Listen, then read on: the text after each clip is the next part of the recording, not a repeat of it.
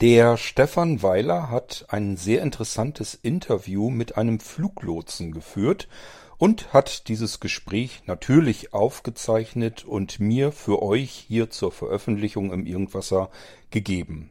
Natürlich nehme ich das äußerst gerne hier mit hinein. Es ist ein sehr interessantes Gespräch geworden, mit dem ich euch jetzt ganz viel Spaß wünsche und wir hören uns ansonsten wieder im Irgendwasser, spätestens in der nächsten Episode. Jetzt erstmal viel Freude mit dem Interview mit einem Fluglotsen.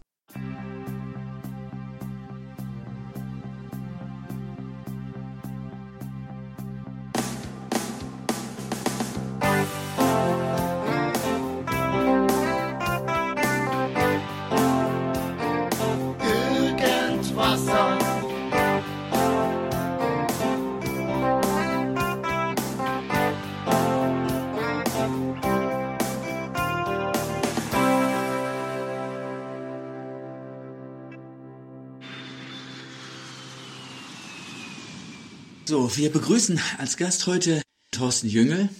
Du hast uns ja auch schon auf der Ausstellung Welt der Luftfahrt ein bisschen begleitet. Lange ist her. Ja, hallo. Aber ich sollte vielleicht vorweg schicken, wir können hier beim Du bleiben, denke ich. Ja, natürlich. Ja, Thorsten ist äh, der Schwiegervater meiner Tochter, von daher hat sich diese Sache dann auch auf einer sehr privaten Basis ergeben, sodass wir hier äh, doch ein bisschen, wie sagt man so schön, aus dem Nähkästchen plaudern dürfen, ohne dass uns hier irgendwelche Formalitäten stören müssen. Ja, und ich freue mich, dass wir die Chance hier bekommen und ergriffen haben.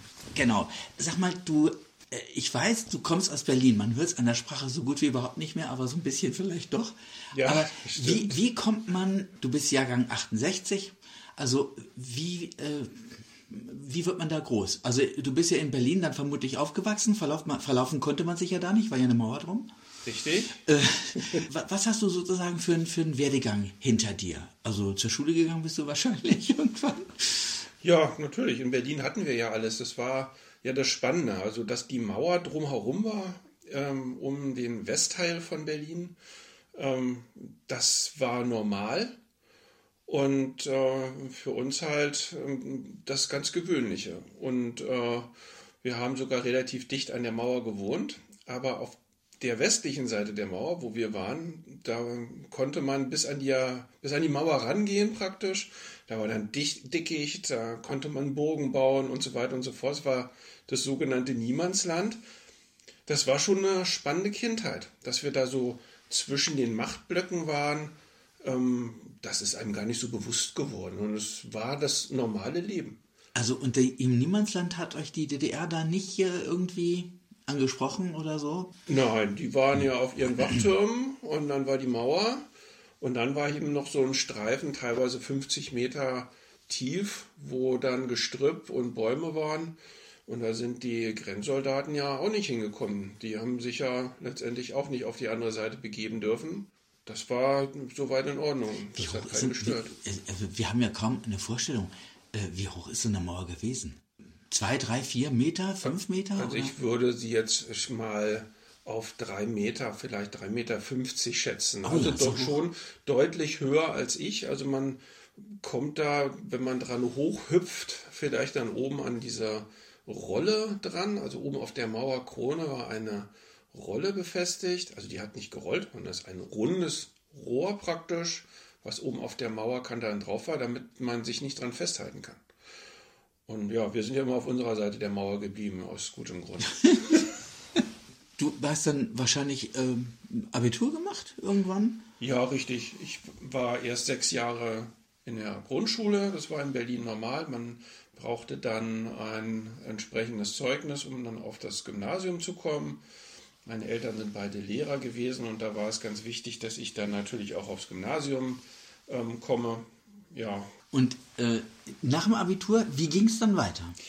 Ja, für mich war klar, dass ich etwas mit der Luftfahrt zu tun haben möchte. Berlin war eingeschlossen und man konnte nur auf dem Luftweg ohne Kontrollen durch die DDR rein und raus. Insofern, meine Mutter hatte ja Angst vielleicht nicht, aber sie mochte diese Transitfahrten durch die DDR nicht und äh, dass man dann Visum bekommen hat und dass da in ihrem Ausweis rumgeblättert wurde. Das mochte sie nicht. Und insofern sind wir sehr oft geflogen, zumal das auch sehr günstig war. Flüge waren subventioniert, man musste nur die Hälfte des Ticketspreises bezahlen. Das lag damals so um 50 Mark. Also, und ich habe große äh, Zeiten meiner Jugend in Penne im Boeing 727 verbracht, gefühlt. Ein wunderschönes Flugzeug. Insofern bin ich halt sehr früh an die Luftfahrt äh, herangekommen und das hat mich immer fasziniert. Und wer den Flughafen Berlin Tegel kennt, der nun geschlossen worden ist, mit seiner ganz besonderen Form, seiner modernen Art und dem Kontrollturm mit den grünen Fenstern, das war für mich schon klar, da soll es hingehen, äh, ob ich die Flugzeuge fliege oder ob ich dann auf dem Tower bin, das war mir zunächst eigentlich egal. Und war auch sehr unwahrscheinlich, dass man Fluglotse werden kann, denn es werden ja nur sehr, sehr wenige ausgewählt aus den Bewerbern.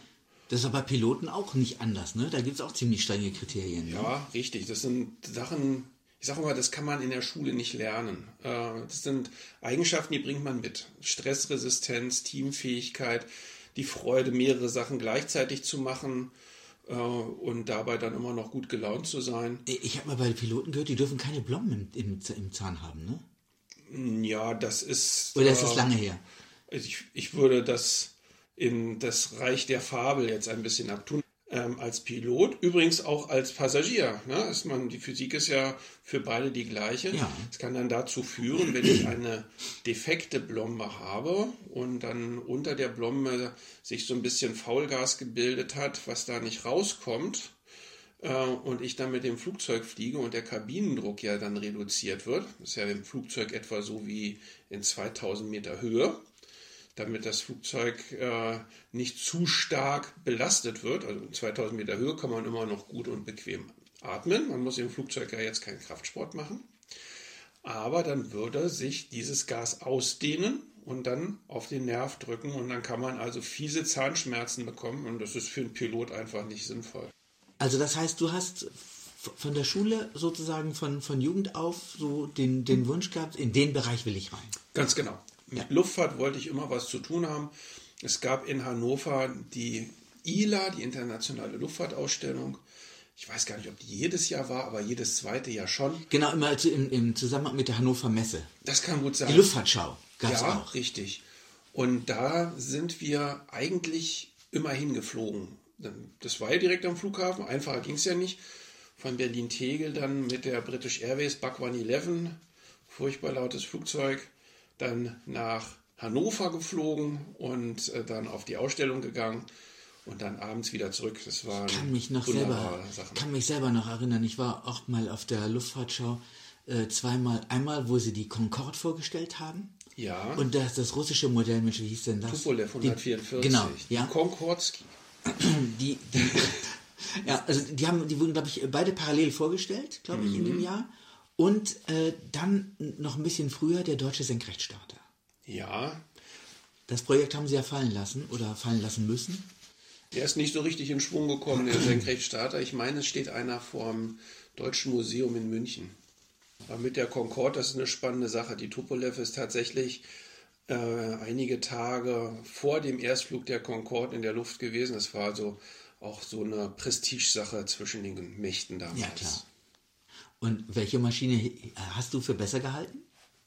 So aus der Distanz? Ja, es ist natürlich schwierig. Also die Concorde, die sieht schon sehr cool aus, ne? muss man ehrlich sagen, mit den Kastentriebwerken und so. Die Tupolev 144 äh, kommt ein bisschen behäbiger daher. Aber es war halt auch extrem selten, dass man die hat sehen können. Also es gibt jetzt einen im Technikmuseum in Sinsheim. Da steht sie, oder ist auf dem Dach aufgebaut, praktisch in startender Position, direkt neben der Concorde, hat man tatsächlich die Chance, beide gleichzeitig dann mal nebeneinander zu sehen. Interessant, ja, gut. Also, das heißt, äh, für dich war klar, äh, Berlin, Hannover, ähm, ja gut, man hätte genauso gut auch Berlin-Frankfurt oder, oder sowas mitnehmen können. Wie hat es dich nach Hannover verschlagen? Ja, das ist dann wieder die Geschichte, dass ja jetzt erstmal die Ausbildung kam. Ja. Ähm, eigentlich wollte ich gerne wieder zurück nach Berlin. Äh, klar, meine Heimatstadt. Und ich hatte dann mit den Amerikanern äh, gesprochen, die ja in Berlin-Tempelhof die Anflugkontrolle für Berlin ähm, bewerkstelligt haben, beziehungsweise auch die äh, Kontrolle der Einflugsektoren nach Berlin, dieser Flugkorridore, drei Stück an der Zahl.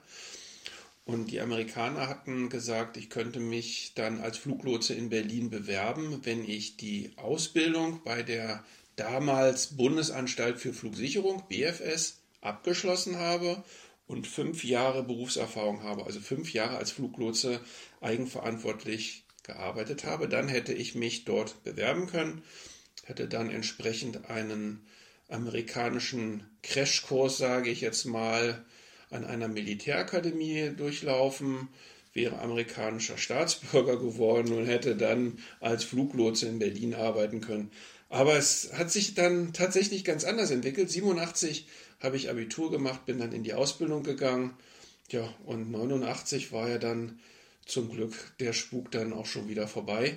Und äh, insofern bin ich dann äh, in Hamburg in die Ausbildung gegangen, wo ich dann auch meine erste Zulassung hatte. Habe dann meine heutige Frau kennengelernt, die auch bei der Flugsicherung gearbeitet hat, damals in Bremen. Und wir sind dann zusammen nach Hannover versetzt worden. Also uns war das eigentlich egal, wo es hingeht. Mhm. Wir wollten nur unser Leben gemeinsam verbringen. Und also die, die Ausbildung, die, die fand also im Wesentlichen also dann in, in, in Hamburg statt. Ja, das ist damals so gewesen, dass die Ausbildung in München-Riem, an dem alten Flughafen München-Riem, begonnen hat für ja. eine Woche. Dann ging es für ein halbes Jahr nach Köln. Ähm, haben wir eine Beamtenlaufbahn als Bundesbeamter äh, ein Beamtengrundstudium bekommen. Das war das halbe Jahr in Köln. Und dann ging es nach Langen bei Frankfurt am Main. Dort ist die Flugsicherungsschule mit Simulatoren, und so weiter, wo wir dann die Theorieausbildung bekommen haben. Und dann kommt man in die praktische Ausbildung an den Flughafen, wo man dann auch bleiben soll. Das war für mich damals Hamburg gewesen. Und während dieser praktischen Ausbildung habe ich dann meine Frau kennengelernt. Und ähm, sie ist dann während der Ausbildung nach Bremen versetzt worden. Und ich konnte nicht nach Bremen kommen und sie konnte nicht nach Hamburg kommen. Und so haben wir dann ganz frech geheiratet nach zwei Jahren und haben dann der Behörde praktisch die Pistole auf die Brust gesetzt, denn sie mussten dann eine Familienzusammenführung realisieren und so sind wir dann nach Hannover gekommen. Also das heißt, man ist als Fluglotse im Prinzip auch Beamter. Wir sind Beamte gewesen. Es äh, war ganz früher nicht der Fall. Jetzt muss man sehen, wir haben ja, ich meine, im Jahr 1955 die Lufthoheit zurückbekommen von den Siegermächten und dann war eine zivile Flugsicherung aufzubauen. Und äh, das waren damals Angestellte und die hatten natürlich auch ein Streikrecht. Oh, und dann wurde auch gestreikt und dann hat man festgestellt, dass es sehr unangenehm ist, wenn Fluglotsen streiken, weil die natürlich eine sehr große Macht haben, dass nichts mehr passiert. Also wenige Leute haben da einen großen Einfluss auf den Verkehr ja. Und um das zu unterbinden, wurde dann die Behördenstruktur eingeführt und die Angestellten wurden alle verbeamtet und hatten damit dann kein Streikrecht mehr. Aber wir hatten doch jetzt vor nicht, was heißt vor nicht, also das ist schon etliche Jahre her, aber da haben doch auch die Fluglotsen wieder gestreikt? Äh, wir sind jetzt ja bei der DFS, Deutsche Flugsicherung GmbH, ja. beschäftigt. Ja. Das Unternehmen wurde 1993 gegründet. Und insofern sind wir jetzt oder wir konnten auswählen, ob wir entliehene Beamte äh, bleiben möchten oder ob wir in das Angestelltenverhältnis wechseln. Man muss mal schauen, wie das damals war mit der Ausbildung, die ich hatte, also mit Abitur und dann Fachhochschule, kommt man in den gehobenen Beamtendienst rein. Und da ist eine gewisse Gehaltsstruktur vorgegeben, ähm, die, wenn man sich die Fluglotsengehälter im Ausland anschaut, nicht sehr attraktiv war. Gut, man hatte natürlich die ganzen Vorzüge, die das Beamtentum hat, aber das Gehalt war verglichen mit dem, was Fluglotsen im Ausland verdienen, mager. Und das führte dazu, dass Leute abgewandert sind. Und viele junge Leute, die dann gesagt haben, Mensch, Dann gehe ich nach Spanien äh, und arbeite dort als Fluglotse und bekomme das Dreifache von dem, was ich hier in Deutschland bekomme. Und das führte dazu, dass man dann äh, die DFS mitgegründet hat, um hier eine, ein Tarifsystem aufzubauen, ähm, wo man attraktive Löhne zahlen kann, die den globalen Löhnen letztendlich vergleichbar sind. Ja. Du sagtest, die Fluglotsen, äh, also da, da bedarf es einer großen Auswahl. Das heißt, je, es kann nicht jeder Fluglotse werden. Ähm, und äh, mich würde mal interessieren, ähm, wird diese Auswahl vor oder nach der Ausbildung getroffen oder während? Nee, das muss natürlich vor der Ausbildung Das passieren. muss vor der Ausbildung passieren, das dachte ich mir auch. Ja, also, die, die Ausbildung ist wahnsinnig teuer. Ähm, man sagt ungefähr so viel wie in ein Familienhaus äh, wurde damals uns mitgeteilt. Und da die Häuser immer teurer geworden sind und die Gehälter immer weiter steigen, kann ich mir sogar vorstellen, dass dieser Vergleich auch heute noch passt. Ja, und man muss sich das so vorstellen, in dem ähm, Theorieunterricht hat man natürlich einen Klassenverband, da kann man also dann seine 16 oder 18 Leute beschulen. Und im Simulator hat man nachher mehr oder weniger Privatunterricht. Das ist wie in einer Fahrschule. Ne? In einer Fahrschule hast du ja auch einen Fahrlehrer und einen Fahrschüler. Mehr geht halt nicht. Äh, Simulator, das heißt, du sitzt aber nicht in einem Flugzeug. Ne? Nein, es gibt auch äh, Radarsimulatoren bzw. Tower-Simulatoren. Die bleiben am Boden, die bewegen sich auch nicht. Ja, logisch, ein Tower bleibt ja auch am Boden. Richtig, aber wir haben die Möglichkeit im Tower-Simulator über große Bildschirme, beziehungsweise in unserem äh, ganz großen Tower-Simulator über Beamer auf eine runde Leinwand Szenarien rauf zu projizieren und da fliegen dann Flugzeuge richtig vor der Landschaft. Also es sieht dann so aus, als ob man aus dem Tower auch rausschaut. Mit einem großen Unterschied. So ein normaler Tower mit Fenstern. Dann natürlich Fensterrahmen rechts und links. Das Glas muss ja irgendwie festgehalten werden. Ja, ja. Durch einen Fensterrahmen kann man nicht durchschauen. Das heißt, wenn man ein Flugzeug sucht, dann ist es wahrscheinlich gerade hinter einer Strebe. Man muss also den Kopf ein bisschen nach rechts und links bewegen, um das Flugzeug zu suchen. Gerade so ein kleines Sportflugzeug, da haben wir auch schon rumgeblödet. Die hüpfen praktisch von Strebe zu Strebe und sind praktisch nie zu sehen. Ah, ja. Und diese Streben gibt es im Simulator nicht so, sondern da hat man halt immer freie Sicht, also als ob man praktisch oben auf dem Towerdach drauf wäre Ja. und dann schaut. Ist aber für die Ausbildung natürlich eine feine Sache. Das äh, kommt dann im, im späteren Stadium, dann kann es auch ein bisschen komplizierter werden. Also das heißt, irgendwann ist dann der Unterricht im Simulator vorbei und dann ähm, begehst du sozusagen die, die erste Taufe. Das heißt, dann gehst du zum ersten Mal in den Tower. Richtig, dann kommt die Ausbildung im laufenden Betrieb. Also ich ähm, muss letztendlich im Simulator nachweisen, dass ich das Grundhandwerkszeug habe, dass ich, dass ich weiß, welche Abstände ich einhalten muss, dass ich äh, weiß, wie ich Flugzeuge führe, äh, dass ein Flugzeug, das jetzt im Anflug ist, dass ich dem nicht sagen kann, dass es schneller sinken soll und gleichzeitig die Geschwindigkeit reduzieren. Das funktioniert einfach nicht. Ne? Äh, beziehungsweise andersrum genau das gleiche. Ich kann nicht einem Flugzeug sagen, es soll stark steigen und ordentlich beschleunigen. Das funktioniert nicht. So, genauso mit engen Kurvenflügen.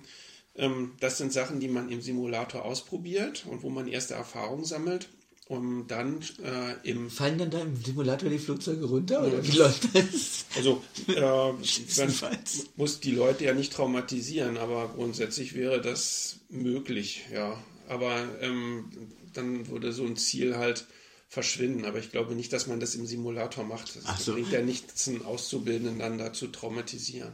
Nee, das, da haben wir tatsächlich ähm, große Manschetten vor. Das probiert man nicht aus. Man will das auch nicht sehen. Also das ist äh, eine, eine furchtbare Situation. Wir haben das ja in Überlingen gehabt, äh, wo zwei Flugzeuge zusammengestoßen sind und die Kollegen aus Karlsruhe haben das äh, beobachten müssen und ähm, haben da lange Zeit schwer drunter gelitten. Und äh, das, was da in Überlingen passiert ist, das ist äh, eine so komplexe Sache, da ist es am sinnvollsten, wenn man sich den Untersuchungsbericht mal zugute führt.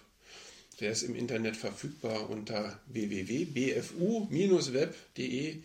Da kann man sich den runterladen. Dann hat man den Originaluntersuchungsbericht. Übrigens spannend zu lesen und kostenlos.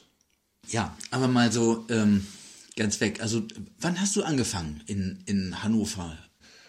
Also die Ausbildung, die war ja dann in Hamburg. Ich hatte in Hamburg meine erste Zulassung, also dass ich dann auch eigenverantwortlich arbeiten durfte. Die muss man an jedem Flughafen für jeden Arbeitsplatz muss man extra eine Prüfung ablegen. Hamburg ist ja anders als Hannover. Ne? Hamburg hat kreuzende Bahnen, Hannover hat parallele Pisten, wir haben andere Hindernisse. Fernsehturm in Hamburg ist woanders als der Fernsehturm in Hannover und so weiter und so fort, unterschiedliche Höhen. Insofern musste ich in Hannover dann erstmal wieder lernen. Also nach Hannover äh, gekommen sind wir im Jahr 93, im Dezember. Und dann war erstmal Lernen angesagt. Und ich meine, ich habe ein Jahr gebraucht, bis ich alle meine Zulassungen zusammen hatte und dann eigenverantwortlich arbeiten durfte. Naja, ah und weil du sagtest, äh, auf Sicht. Arbeitet ein Fluglotse so, dass er die Flugzeuge sozusagen auf Sicht beobachtet? Weil äh, Radar gibt es ja auch und es gibt ja auch Nebel oder mal schlechte, mehr oder weniger gute oder schlechte Sicht. Vielleicht blendet einen auch manchmal die Sonne, je nachdem. Also äh, siehst du das Flugzeug tatsächlich rein optisch oder hast du immer ein Radarbild? Ja, wir haben beides. Ne? Also jetzt, ja. wenn wir vom Tower sprechen, mhm. äh, da ist das Hauptaugenmerk der Blick nach draußen. Das ist das wichtigste Arbeitsmittel, was wir haben. Tatsächlich. Und wenn man rausschauen kann, dann sieht man halt auch das, was wirklich passiert, ohne dass die Technik einem äh, irgendetwas verfälscht, aufbereitet oder sonst was. Und ähm, ich kann auf dem Radar ja auch nicht sehen, ob äh, bei einem Flugzeug alles gesund aussieht. Ja? Also wir haben ja ab und zu mal die Situation, dass eine Fahrwerksanzeige nicht richtig äh, funktioniert, beziehungsweise dass dann vielleicht auch ein Fahrwerk nicht richtig ausgefahren ist. Und dann. das kann der Pilot ja nicht wissen, stimmt. Nö, das, er kann ja schlecht mal kurz runtergehen und gucken. Ja. Aber wir sind unten und können raufgucken. So, bei den Flugzeugen ist es halt so, dass für jedes Fahrwerksbein es Kontakte und Sensoren gibt. So, wenn das Fahrwerk eingerastet ist, dann gibt es im Cockpit äh, eine grüne Lampe dafür. So, und wenn eine von den grünen Lampen fehlt, dann muss der Pilot schauen, wie er damit umgeht. Meistens äh, wird das Fahrwerk dann nochmal eingefahren und nochmal ausgefahren, um zu gucken, ob es jetzt tut. Und ansonsten ähm, machen die dann gerne ein Flyby beim Tower vorbei und äh, wir gucken dann mal mit einem Fernglas und beschreiben dem Piloten, wie es aussieht. Da kann man eine ganze Menge erkennen. Also ist das Fahrwerk, sieht das ausgefahren aus? Mehr können wir nicht sagen. Kann ja nicht sagen, ob es auch eingerastet ist. So gut können wir nur auch nicht gucken. Nee. Aber ähm, wir können sagen, ja, das Fahrwerk sieht so aus, als wäre es richtig ausgefahren. Und man kann auch sagen, ob die Fahrwerksklappen sich wieder geschlossen haben. Dann gehen erst die Klappen auf, dann kommt das Fahrwerk raus und dann gehen die Klappen wieder zu, damit es nicht so viele Geräusche gibt und Luftwiderstand und so weiter. Wenn diese Klappen nicht wieder zugegangen sind, dann ist das schon ein äh, sehr deutlich sichtbares Zeichen, dass etwas nicht normal ist. Ja. Das kann ein Hydraulikproblem sein oder was auch immer. Was passiert das? Also kommt das öfter vor? Nein, zum Glück Nein. nicht. Ähm, es, es kommt mal vor, aber in den allermeisten Fällen äh, endet so eine Situation mit einer normalen Landung. Aber wir holen dann natürlich die Feuerwehr dazu. Ähm, dafür sind, sind, sie ja auch da. Da kommt ja dieser Schaumteppich, ne? Nein. Nein. Also der Schaumteppich, das hat man früher dann tatsächlich gemacht, wenn das Fahrwerk gar nicht rauskommt. Ne? Ja, damit die Funkenbildung Und nicht da ist, ne? So ist es. Aber es ist mit dem, mit dem Schaumteppich tatsächlich so, äh, dass das eine große Sauerei ist. Also du musst, den, musst das ja auch wieder einsammeln, das Zeug. Und äh, das ist vom Umweltgedanken her ähm, schon nicht sehr zielführend. Nee, glaube ich. Und ähm, ich weiß gar nicht, äh, ob wir jetzt noch Schaumteppich, also in Hannover haben wir keinen mehr, in Hamburg hatten wir äh, Schaummittel, aber ich glaube, davon hat man dann auch wieder Abstand genommen. Ich weiß nicht, ob es ähm, vorgeschrieben ist, dass ähm, einige Flughäfen äh, noch einen Schaumteppich vorhalten. Ich meine, die Bundeswehr hat das und wir sind ja hier in Hannover recht dicht am Fliegerhorst Wunsdorf dran. Ja. Da würde man da fragen. Aber ich habe das noch nie mitbekommen, dass äh, mal jemand einen Schaumteppich angefordert hätte. Ah ja, also es, es ging bisher immer einigermaßen glimpflich. Zumindest bei uns, ja. Also in, ich erinnere mich gerade an die Landung von der ähm, Lottmaschine in Warschau, aus New York kommen, war es New York, aus den USA meine ich, die konnten das Fahrwerk tatsächlich nicht ausfahren und sind dort dann auf einem Schaumteppich gelandet. Also in Warschau äh, stand da ein Und das. Flugzeug ist nach so einer Landung kaputt, ne? Das ist dann hinüber. Naja, ähm, also es, es leidet, aber ähm, es muss nicht Schrott sein. Ne? Also es kommt immer darauf an, was dann noch schief geht. Äh, aber es ist natürlich klar, dass dann ähm, so eine Piste, die ja aus Beton ist im, im Regelfall und die auch schön rau ist, damit die Reifen ordentlich Griff haben. Ähm, so ein Flugzeug aus Aluminium ist klar, wenn ich auf Aluminium mit Sandpapier rübergehe, das ist fürs Aluminium nicht gut. Nee. Aber Vor allem, wie bremst der, ne? Der kann ja dann nur noch mit dem Umkehrschub bremsen. Ja, wenn das überhaupt geht, weil die Triebwerke werden ja auch rechts und links aufsetzen. Ne? Also da geht dann schon eine Menge kaputt, aber das bedeutet nicht, dass das Flugzeug dann Schrott ist. Ich gehe auch davon aus, dass die Flugzeugproduzenten, Flugzeughersteller ähm, in den Bereichen, wo man dann ähm, aufsetzen würde, den Rumpf möglicherweise verstärken. Stärken. Ja, ja, ja. Ich sag mal so, ähm, wie, du hast ja dann äh, ziemlich lange hier wahrscheinlich immer in Hannover gearbeitet. Und äh, was, was, ähm, was ist so ein Alltag?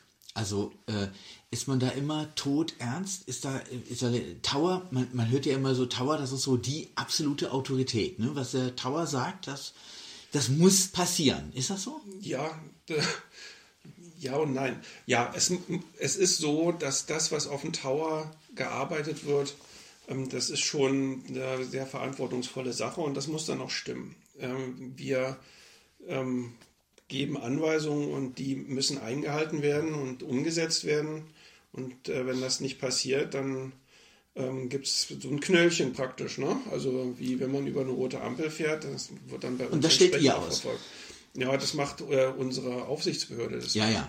Bundesaufsichtsamt für Flugsicherung. Wir sind ja eine GmbH, kann, kann ja nicht als, als GmbH ein Nee, Knöllchen nee, ausstellen. Nein, nein, schon. Aber wenn, wenn die nicht tun, was, was ihr anordnet, dann äh, ist es schon, das ist schon nicht unproblematisch. Das wird dann verfolgt, richtig. Es kann dann zu einem Ordnungswidrigkeitsverfahren kommen, aber was dabei dann rauskommt, das ähm, wissen wir nicht. Da gibt es ja dann auch Datenschutz, ist auch in Ordnung.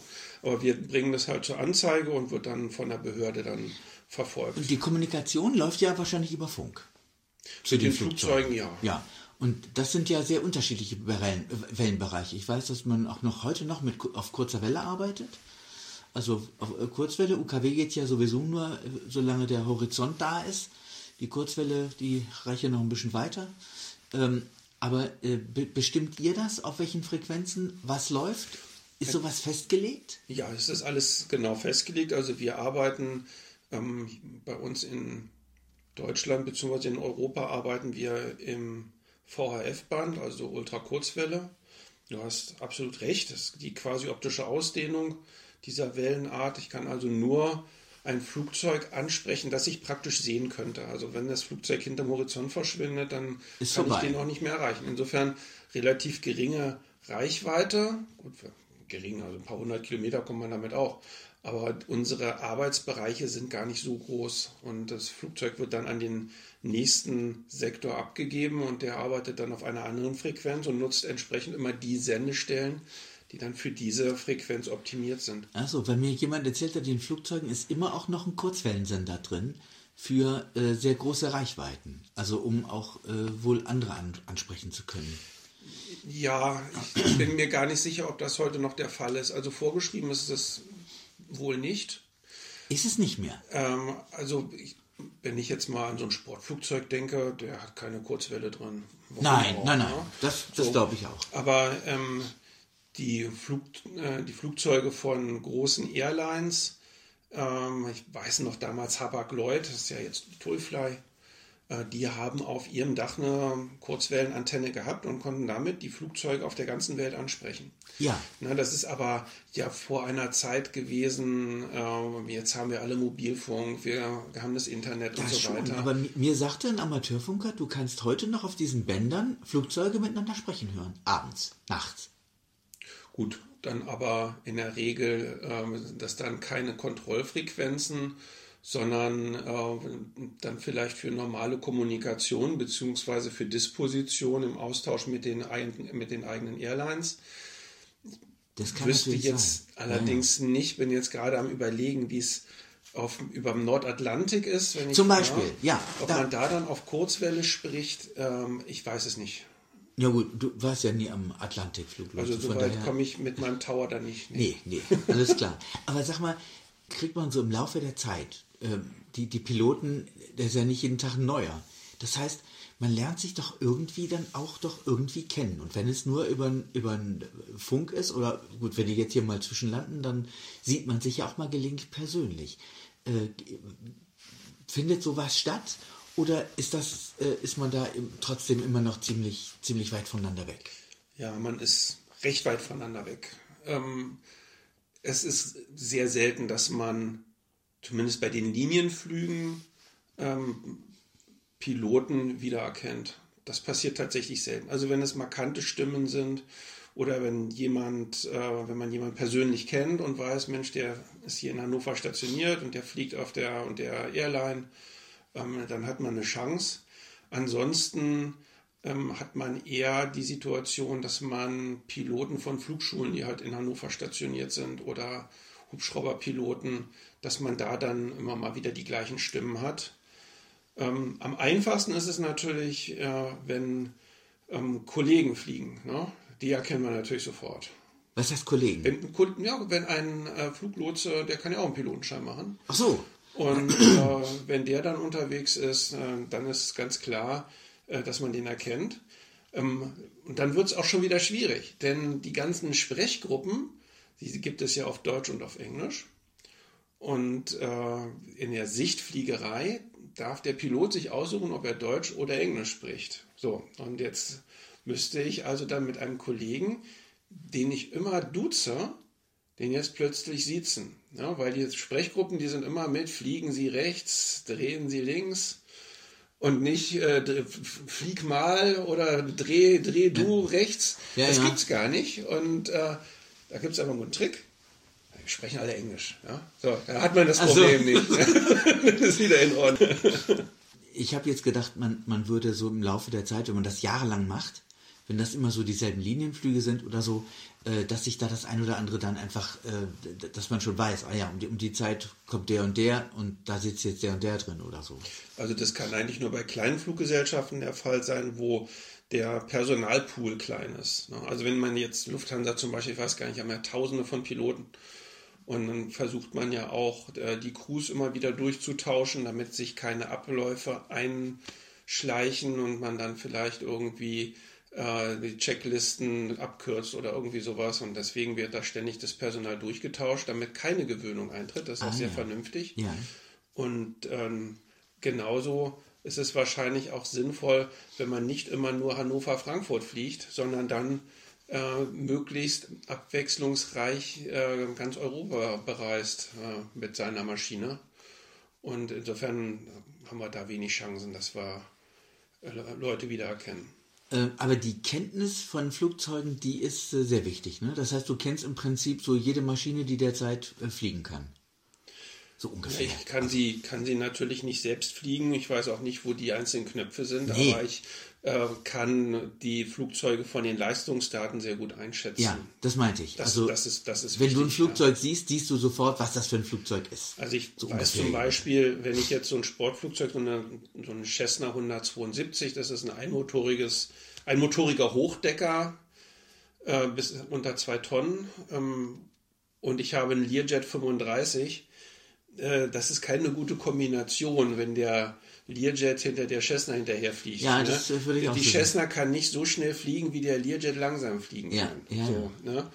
Und ähm, das sind aber Erfahrungswerte und man baut sich dann äh, seine Sequenz entsprechend auf und das plant man dann vor. Das ist äh, ja kein, kein Problem, klingt jetzt sehr einfach. Das ist Erfahrung und Routine. Und wer sorgt jetzt dafür, dass wann welches Flugzeug wo fliegen darf oder nicht darf? Da gibt es doch welche, irgendwelche so internationale äh, Flug, Flugpläne oder irgendwie sowas, ne? Oder? Ja, für uns als Fluglotsen ist es erstmal relativ unproblematisch. Der Pilot sagt, wo er hin will. Und äh, dann werden wir versuchen, das einzurichten. Wie jetzt die Flugpläne gestaltet werden von Linienfluggesellschaften, das ist dann ein ganz anderes Geschehen. Die müssen ja dann ihr Streckennetz aufeinander abstimmen. Ich meine auch vor allem den, den, den Luftraum selber. Also ähm, wo fliegen jetzt, wenn jetzt, was weiß ich, ähm, äh, wir haben das ja hier ab und zu mal, dass hier so äh, von der Bundeswehr dann auch hier so Flugzeuge rüberfliegen oder sowas. Ähm, ähm, die können ja nicht einfach fliegen, wann sie wollen. Ja, äh, wir unterteilen den Luftraum in verschiedene Zonen, wenn man so möchte. Mhm. Also wir haben äh, sehr große Teile, die zivil genutzt sind. Und ähm, wir haben einige Bereiche, die von militärischen Flugzeugen genutzt werden. Das sind Flugbeschränkungsgebiete, da dürfen dann die anderen auch nicht rein. Also jetzt zum Beispiel hier nördlich von Celle haben wir ein großes Schießgebiet und äh, wenn dann da rumgeschossen wird, dann ist das ungünstig, äh, wenn da Flugzeuge durchfliegen. Aber die Militärs bestellen bisweilen Übungsflüge in diesen Lufträumen und stimmen sich dann natürlich mit den eigenen Stellen ab. Das heißt, wir haben dann einen Luftraum, der von Militärflugzeugen genutzt wird und dann können die da auch mit ihren Flugzeugen so fliegen, wie sie möchten, weil dort keine Zivilisten unterwegs sind. Für die Strahlflugzeuge, also den Eurofighter zum Beispiel, äh, gibt es dann auch ähm, zeitweilig eingeschränkte äh, Lufträume, sogenannte TRAS, Temporary Restricted Airspace, also werden dann praktisch große Lufträume für dieses Flugzeug zugewiesen und für alle anderen Maschinen gesperrt und dann kann da drin dann ein Luftkampf äh, geübt werden. Na, ist klar, dass ich da nicht irgendeinen Airbus dann dazwischen haben möchte. nee. Ja. Und äh, wenn die aber in diesen Übungslufträumen nicht drin sind und diese der TRA dann deaktiviert ist, dann kann ich da halt auch mit meinen zivilen Flugzeugen durchfliegen. Das ist natürlich eine wichtige Sache. Klar. Was mich in dem Zusammenhang mal interessiert, ist, ja, wie soll ich sagen, ist vielleicht so ein bisschen was, na sagen wir mal, ein bisschen was neben der Spur passiert. Das heißt also, ich kann mir vorstellen, dass man, äh, wie lange sitzt man da im Tower? Acht Stunden? Ist das der normale acht Stunden Tag? Ja, wir dürfen maximal drei Stunden ohne Pause arbeiten. Also drei Stunden und dann ist eine Stunde oder eine halbe dann Pause? Ist eine halbe Stunde Pause und dann nochmal drei no, Stunden. Normaler, normaler Arbeitstag ist man so etwa acht Stunden dann da. Ja, ja, ja. Also was ich mir vorstellen kann, ist, dass man doch diesen ich sage jetzt mal, diesen sehr äh, starken, das ist ja auch wahrscheinlich eine ziemlich stressige Geschichte, aber äh, kann man da äh, immer, sag mal, äh, mit dem blutigen Ernst, kann man, kann man das durchhalten oder passieren da auch Dinge, sag mal so, entweder zwischen Piloten oder, was ich mir jetzt vorstellen kann, du hast gerade vorhin von der Cessna gesprochen, die Piloten, die in so kleinen Maschinen sitzen, die wechseln ja wahrscheinlich nicht. Das ist ja, sind ja wahrscheinlich häufig auch Eigentümer. Dann fängt man an, die kennenzulernen oder also äh, irgendwelche Verbindungen, äh, meinetwegen auch jetzt mit dem, mit dem Bodenpersonal, so, so Rollbahnen, ich meine, die werden da glaube ich auch gesäubert oder so. Da, da entstehen doch mit Sicherheit irgendwelche Verbindungen. Oder vielleicht kannst du da einfach mal so ein bisschen aus dem Nähkästchen erzählen. Ja, also ähm, natürlich ist es eine ernste Sache, was wir da oben machen und äh, ist ja auch sehr verantwortungsvoll. Aber es gibt halt auch lustige Situationen, über die man sich dann äh, freuen kann. Denn letztendlich sind ja auch überall Menschen, sowohl am, auf der anderen Seite als auch bei uns.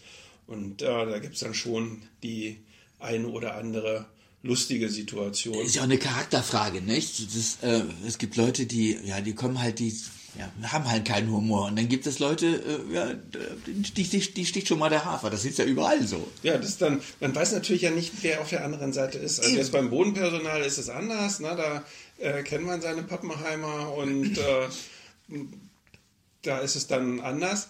Aber ich erinnere mich zum Beispiel an eine Situation, äh, wo ein Flugzeug, äh, also großes Flugzeug, ein Airbus, ähm, auf unserer südlichen Piste äh, aufgesetzt hat und äh, dann also noch zweimal, zwei, zwei, Hüpfer gemacht praktisch, bevor er am Boden war. Und äh, dann kam über Funk äh, nur, ja, wie hat das nur ausgeschaut? Weil also ein anderer Pilot äh, das dann kommentiert hat, der also da gerade auf dem Parallelrollweg war. Und dann, dann amüsiert man sich natürlich schon beziehungsweise ähnliche Situation auch wieder mit einem großen Linienflugzeug, was da eine nicht ganz so ähm, sanfte Landung hingelegt hat. wo dann der Co-Pilot über Funk sagte, haha, der Chef kann es selbst nicht. Also offensichtlich hatte hier der Kapitän die Landung durchgeführt und der Co-Pilot, man wechselt sich im Cockpit ja immer ab, Ja. Co-Pilot hatte wohl die Landung von dem vorherigen Flug auch nicht so sauber hingekriegt und jetzt wollte der Chef dem Co-Piloten mal zeigen, wie man das macht, aber das ist dann äh, nicht so erfolgreich gewesen. Ja, und dann lachen wir natürlich auf dem Tower mit, ne? das ist ja ganz klar. Logisch, ja, ja. Aber heute können doch mal viele Maschinen die Landung sogar schon richtig selber machen, ne? Ja, das äh, macht der Autopilot. Ähm, der kann aber ja nicht gut rausgucken. Er versucht also alles mit Sensoren dann zu lösen. Das ist bei Nebel ist das eine feine Sache.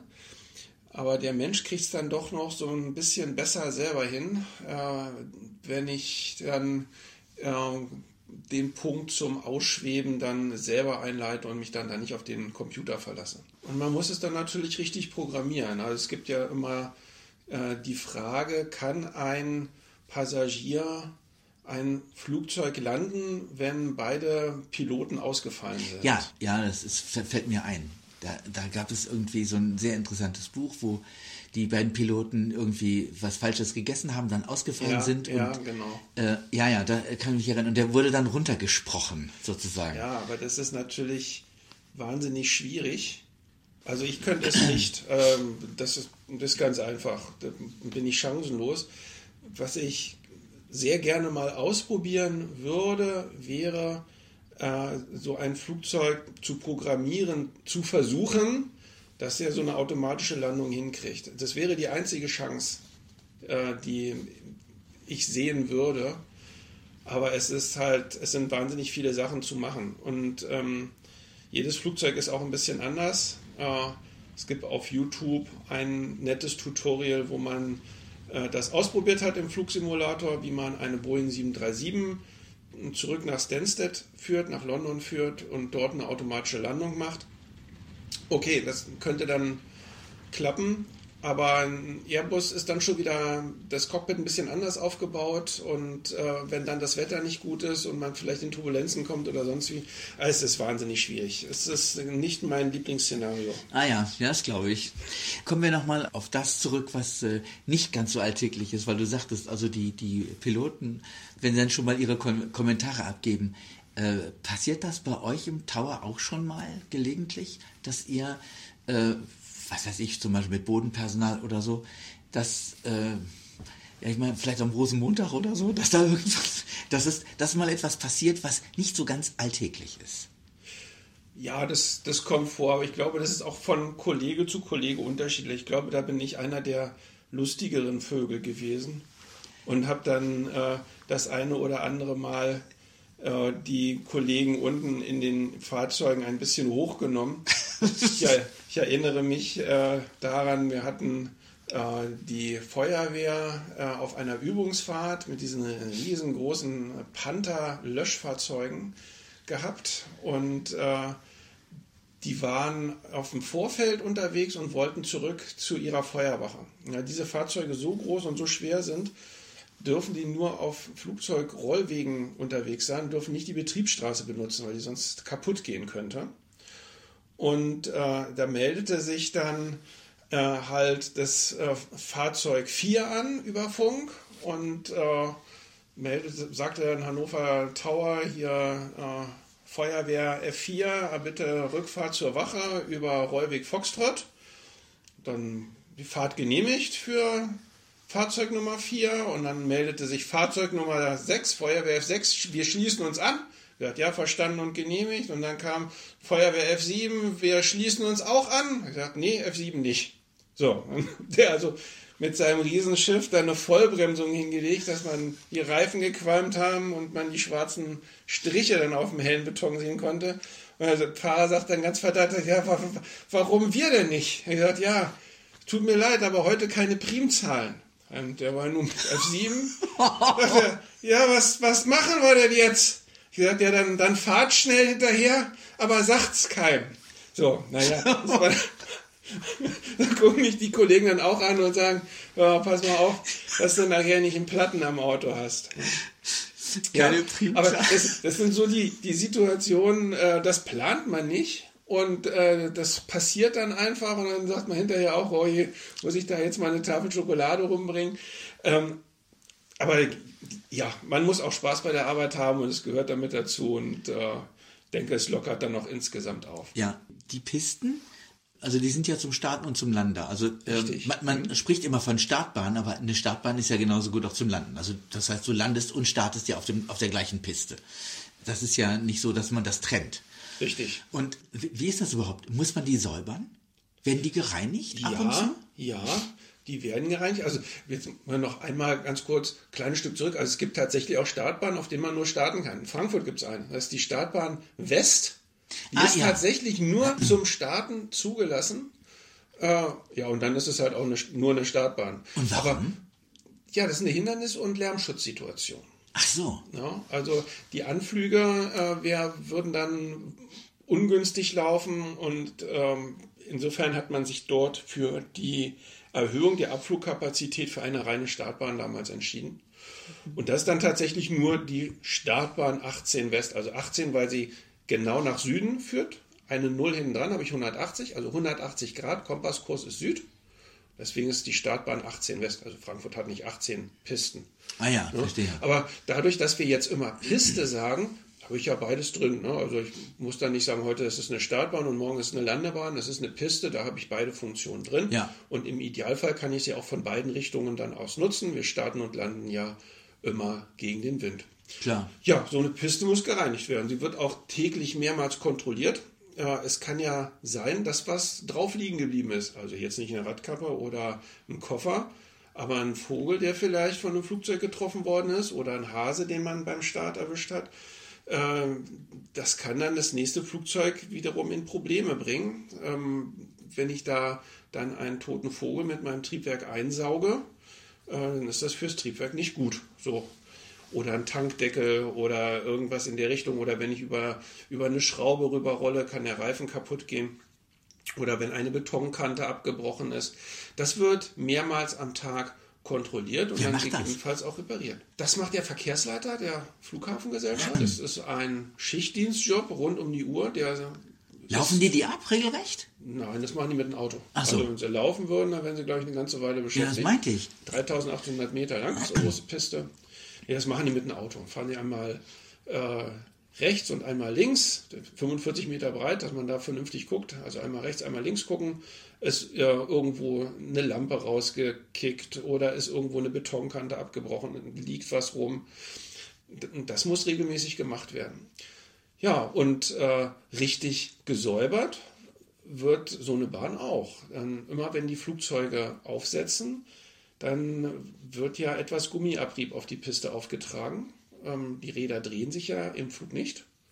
Und in dem Moment, wo der Flieger aufsetzt, fangen die Räder an zu drehen. Klar. Oh, und äh, dann habe ich so eine Art negative Bremsspur, also ein schwarzer Strich. Genau. Ja. Und äh, die Piste ist ja mit so einem offenen Beton, damit ich da schön Griff habe, damit ich vernünftig bremsen kann.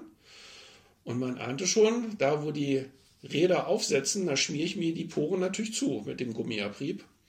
Und wenn es dann geregnet hat, dann wird es da so richtig schmierig. Und insofern wird der Gummiabrieb regelmäßig entfernt. Also kommen dann Spezialfirmen, die mit Wasserdruck und äh, rotierenden Bürsten das da wieder Also rausholen. eine regelrechte so eine Straßenklärmaschine oder wie Ja, aber das, ich glaube, wenn man mit der Straßenkehrmaschine bei dir hier vom Haus langfährt, lieber Stefan, dann kann man danach die Straße erneuern. Also, das ist schon wirklich sehr aggressiv, was die da machen. Also wird keine Chemie eingesetzt, das machen die nur Mechanisch. mit Wasser. Aber ich meine mal irgendwas gehört zu haben mit 200 Bar, das ist schon ganz schön Feuer drauf. Ja, ne? ja, was ja. da spritzt, da muss man nicht seinen Fuß drunter halten, dann ist der kaputt. Aber damit holen die dann äh, diesen Gummiabrieb wieder raus aus den Poren und danach wird der dann auch aufgekehrt und, äh, Und das müsst ihr auch genehmigen, ne? Vom, vom Tower her. Denn die Bahn kann ja in der Zeit, nicht- in der Zeit nicht benutzt werden. Ja, das sind äh, Wartungsarbeiten. Das wird dann bei uns angemeldet äh, mit mehreren Tagen Vorlauf.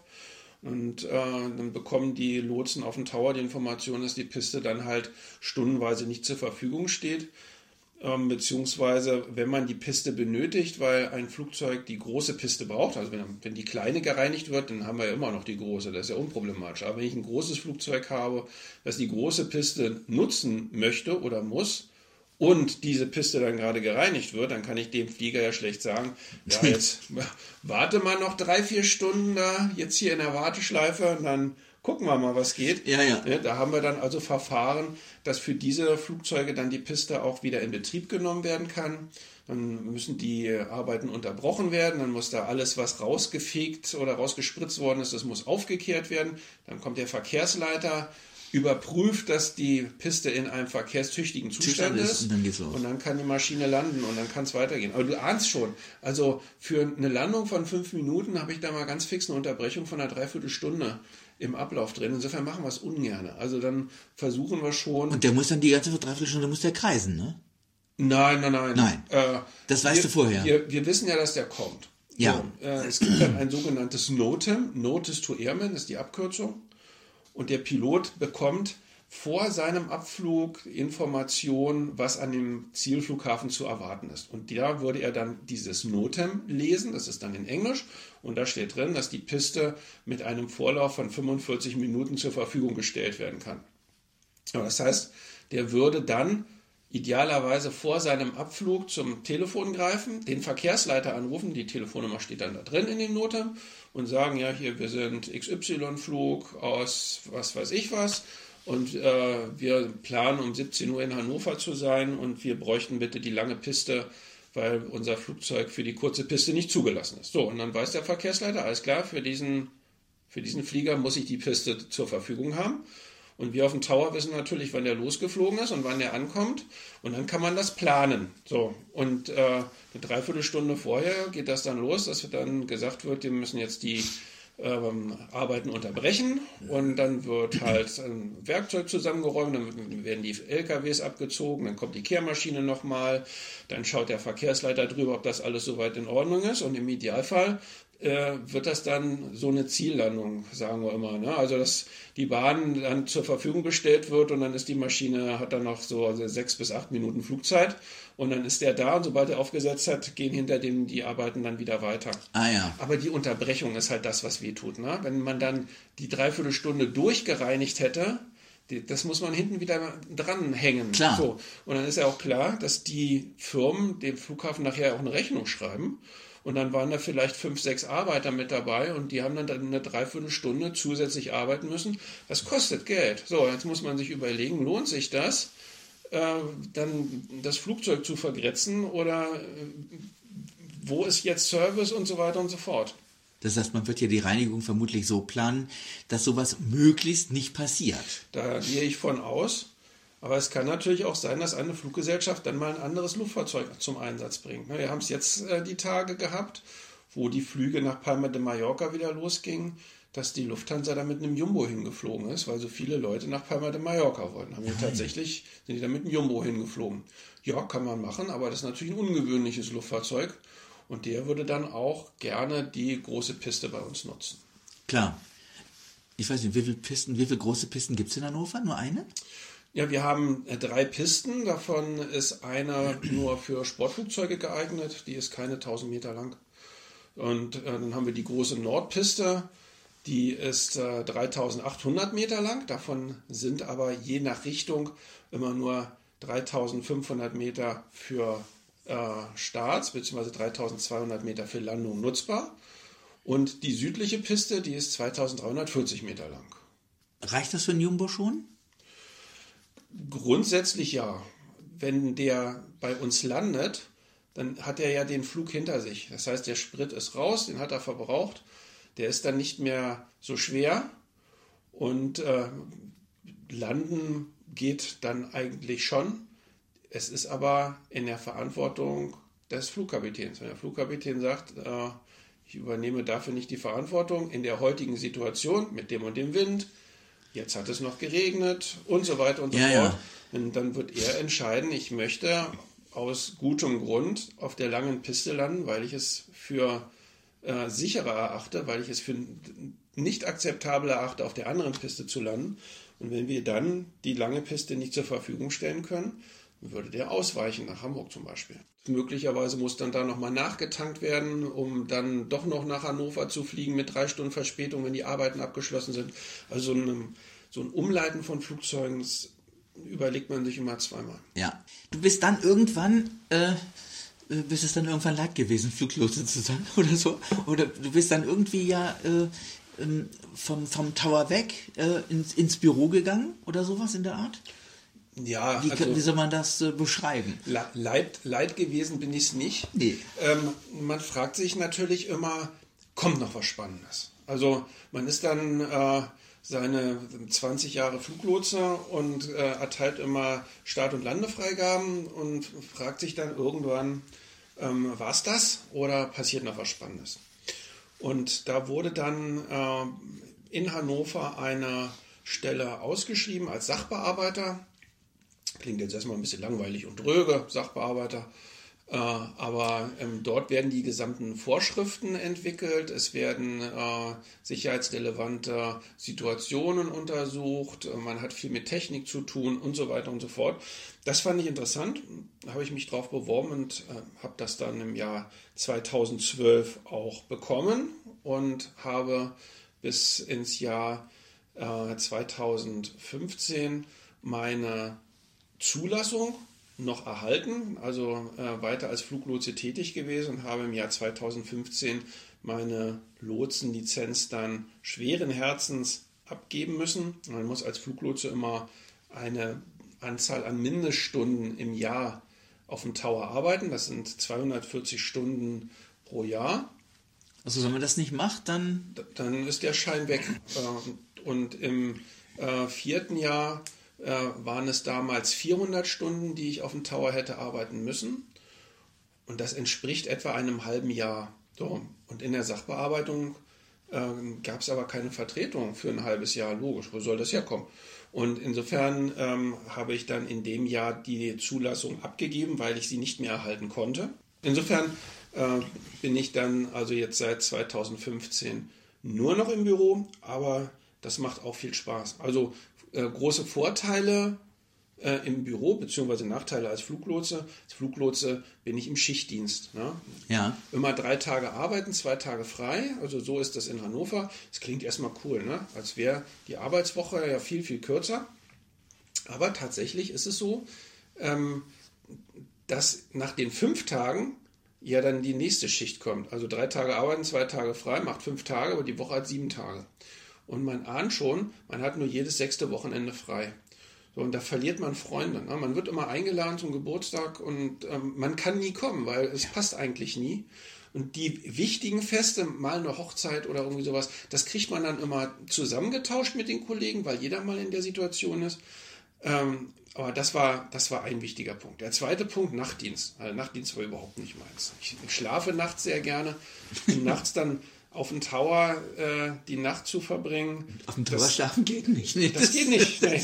Und ähm, da habe ich mich also immer sehr, sehr doll extra konzentriert, äh, dass ich dann alle meine Sinne bei mir habe, wo es ja dann auch dunkel ist. Ne? Du kannst nicht so gut rausgucken wie am Tag. Und das war schwierig.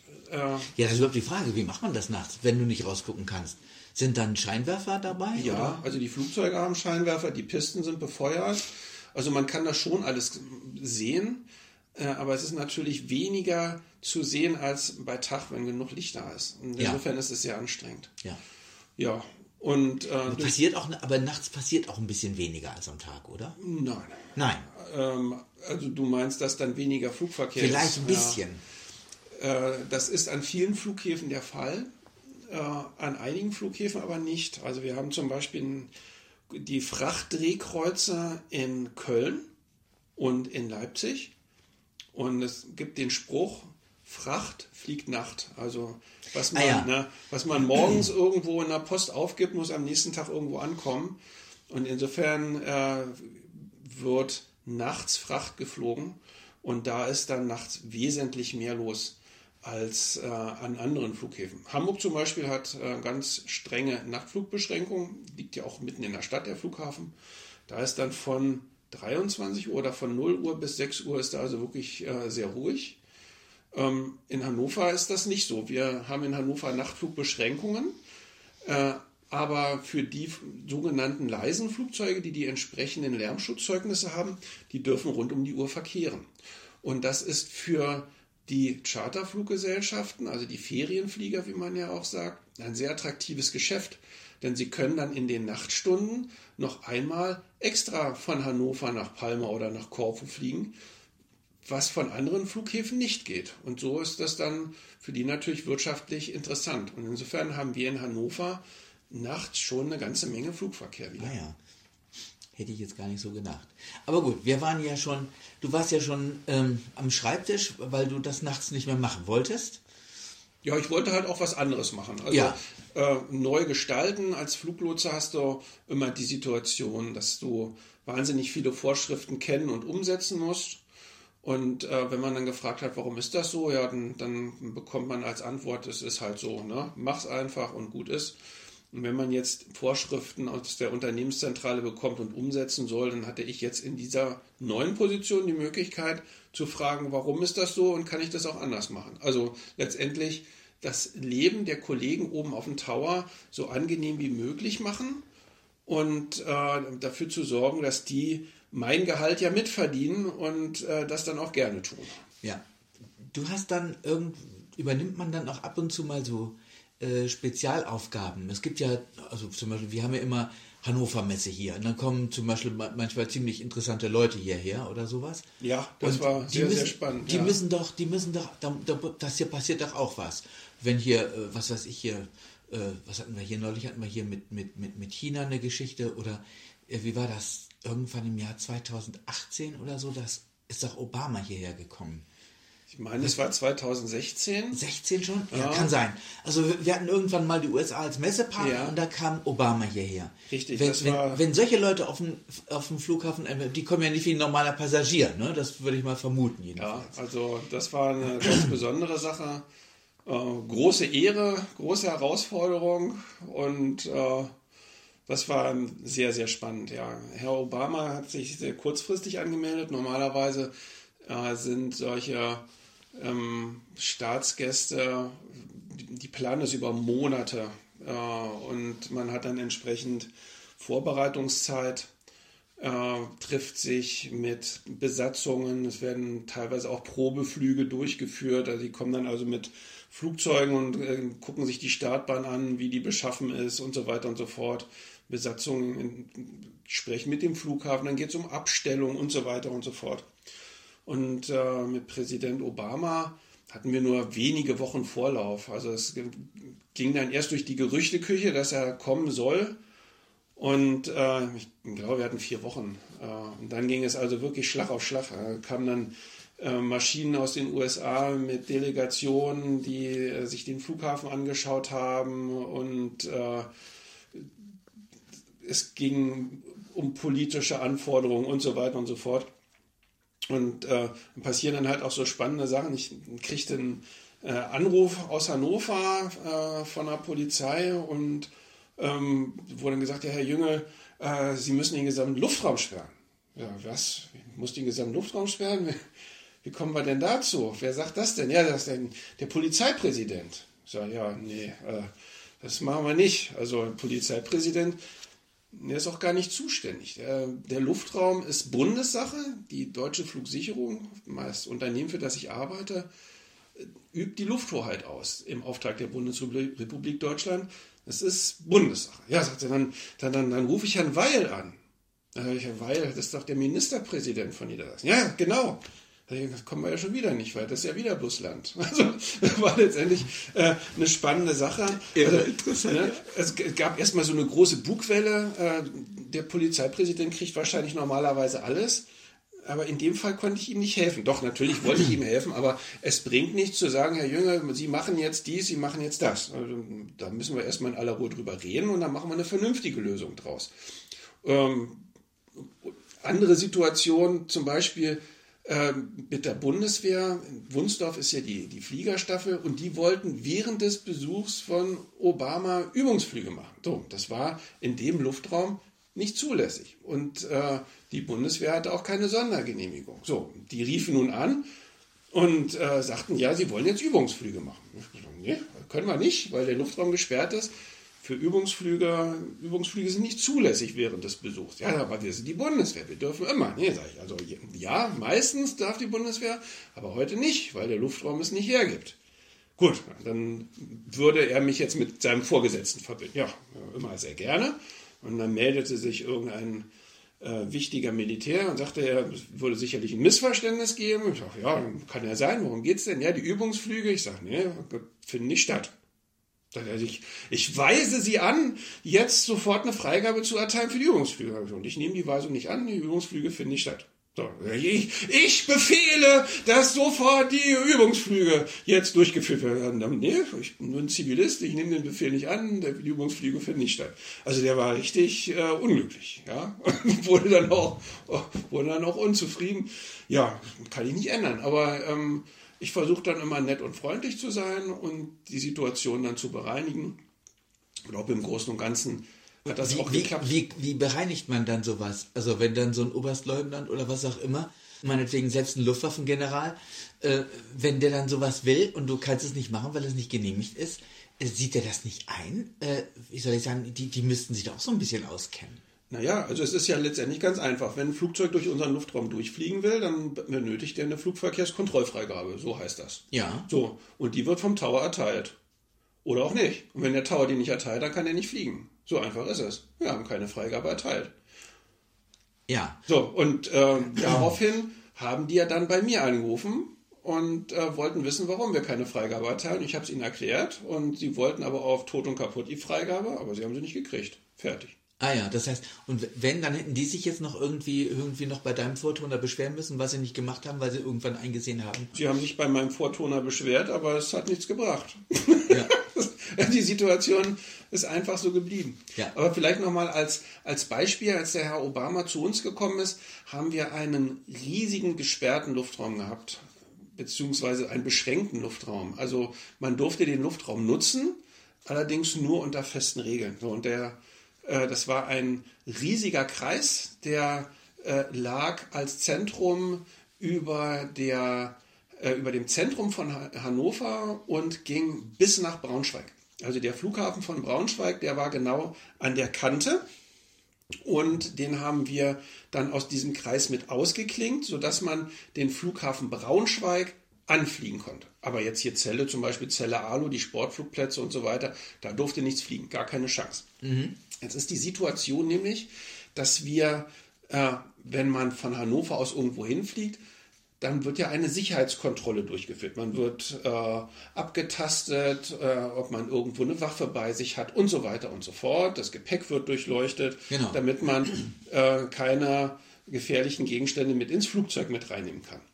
Wenn ich mit meinem Sportflugzeug jetzt aber von einem äh, Sportflugplatz losfliege, da gibt es so eine Kontrolle gar nicht. Da kann ich zum Sportflugzeug hingehen, kann meine äh, gesamte Waffenausrüstung mit dabei haben, Ja, genau. schmeiß die auf Sprengstoffladung reinpacken, was schmeiß die auf die Rückbank Ja. und dann fliege ich los nach Hannover und dann habe ich alles da. Und das durfte auf gar keinen Fall passieren. Also wir haben in Hannover während des Obama-Besuchs nur überprüfte Flugzeuge akzeptiert. Jeder, der nach Hannover fliegen wollte, der musste vorher an einem sicheren Flughafen gestartet sein, also an einem Verkehrsflughafen, München zum Beispiel, oder der musste nach Braunschweig fliegen und sich durchsuchen lassen.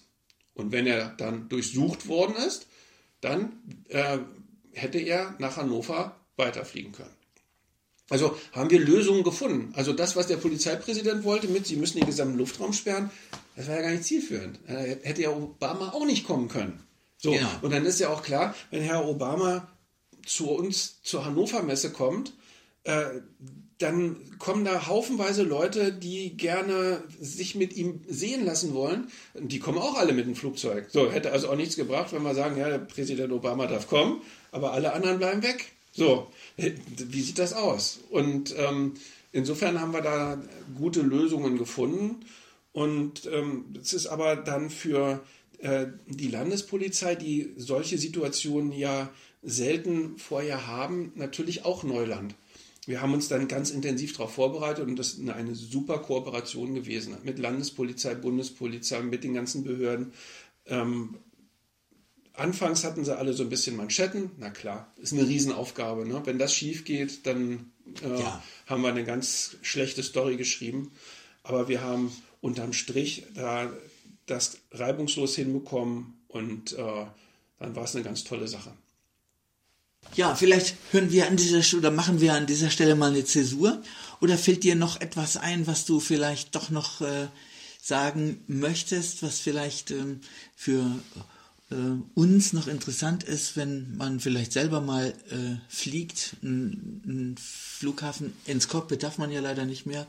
Also ich bin frohen Mutes, äh, dass wir da diese furchtbare Pandemie dann irgendwann auch hinter uns lassen können, beziehungsweise dass wir lernen, damit zu leben. Und äh, wir merken ja jetzt schon, dass die Fliegerei wieder anzieht. Äh, und, äh, wo du das jetzt gerade mit dem Cockpit sagtest. Äh, wir haben ja in der Ausstellung Welt der Luftfahrt äh, zwei Simulatoren stehen. Das heißt, wir haben da Cockpits, in die man natürlich rein kann. Das wäre eigentlich eine schöne Aufgabe, wenn es wieder mal ein bisschen normaler wird, zu schauen, ob wir da nicht wieder ein Programm auf die Beine stellen können, dass man gerade für sehbehinderte Menschen es ermöglicht, äh, ein Cockpit zu fühlen, zu erfahren, Ich zu habe- begreifen. Wir haben ja damals in dem Podcast ein bisschen äh, mit, davon mitbekommen. Ich war in dem großen Flugsimulator drin äh, und äh, da war dann sogar jemand, der sehbehindert ist, der ähm, also, also noch genug Sehrest hatte, aber der da eben auch tatsächlich geflogen ist. Ja. Das, das kann man schon hören, aber eben sein Cockpit ist ja, äh, also die ganzen Wände sind alles voller Knöpfe. Also Ja. äh, es sind irre viele Schalter. Also ich weiß gar nicht, wie man das alles auswendig lernen soll. Und alle fühlen sich wahrscheinlich auch ähnlich an. Da- Das, das kommt nochmal dazu. Für uns Sehende haben die natürlich unterschiedliche Farben und es steht freundlicherweise auch dran, wofür es ist. Das ist dann ein bisschen äh, Vorteil natürlich. Ja, ja, ja, klar. Ja.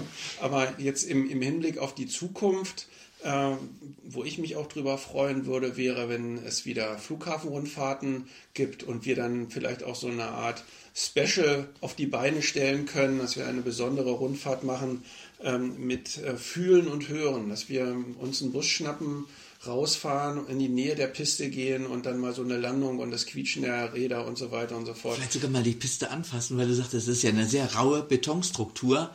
Ähm, müsste man sich eigentlich mal, äh, müsste man eigentlich mal, mal anfassen oder ob man mal ein Stück Piste, äh, ja, gibt sowas als Modell? Nee, ne?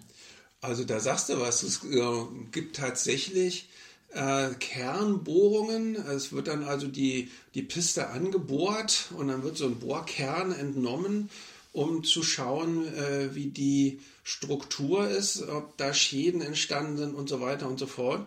Äh, vielleicht kann ich so einen Bohrkern mal kriegen. Äh, Zum Beispiel, ja. Ja. Also sowas wäre doch äh, richtig interessant mal zu gucken. Also da, zeigt, da wird die Zukunft äh, sicherlich noch was Spannendes bringen für uns. Wir wohnen ja relativ dicht beieinander, das heißt, wir bleiben in Verbindung. Da bitte ich drum, ja. Und sobald wir da irgendwie etwas Neues auf die Beine stellen können, wird man davon hören.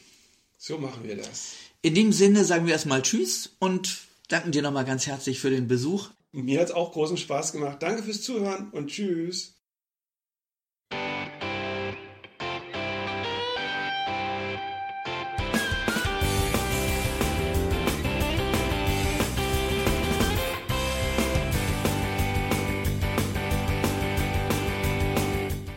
Das war Irgendwasser von Blinzeln. Wenn du uns kontaktieren möchtest, dann kannst du das gerne tun per E-Mail an podcast.blinzeln.org oder über unser Kontaktformular www.blinzeln.org. Blinzeln schreibt man in unserem Fall immer mit einem D in der Mitte. Wenn du möchtest, kannst du uns sehr gerne auch einen Audiobeitrag auf unseren Podcast Anrufbeantworter sprechen. Der hat in Deutschland die Telefonnummer 05165 439 461. Und wenn du uns aus dem Ausland anrufen möchtest, dann ersetze einfach die erste 0 gegen die 0049 für Deutschland. Wir bedanken uns für dein Interesse und freuen uns schon darauf, wenn du auch beim nächsten Mal wieder mit dabei bist.